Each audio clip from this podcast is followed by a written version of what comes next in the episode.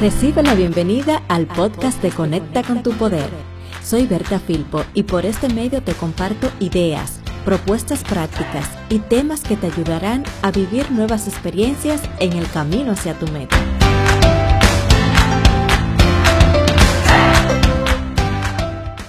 Para trabajar con tu meta es necesario que tomes en cuenta una serie de acciones que te ayudarán a lograr lo que deseas, pero sobre todo a tener mejores experiencias en tu trayecto.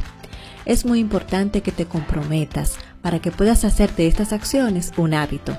Hoy te compartiré tres de ellas que al convertirlas en un hábito te facilitarán el iniciar con tu meta, porque podrás organizarte y mantener tu motivación.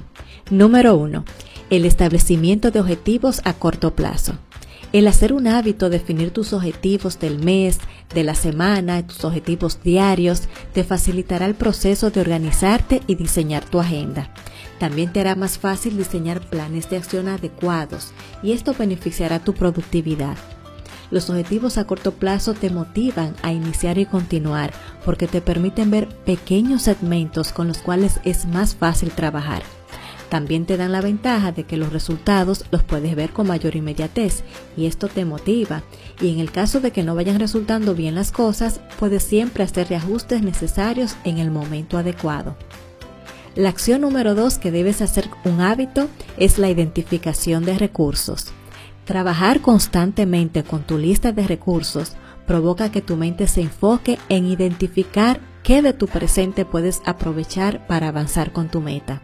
Siempre hay recursos y oportunidades, solo hay que saber mirar y tener una lista que actualices constantemente te ayudará a mantener esa mirada activa.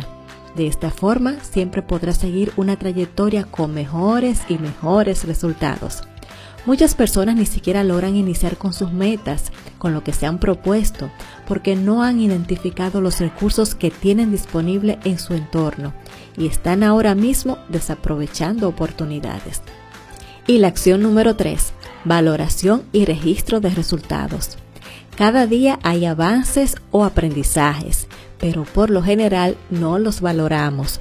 Nos pasamos más tiempo enfocados en lo que falta, en lo que aún no hemos conseguido por esto, la acción número 3 de valorar y registrar tus resultados debes convertirla en un hábito para poder permanecer más tiempo en un estado de gratitud, lo que te ayudará a mantener la motivación y trabajar con tu meta con mayor impulso y creatividad.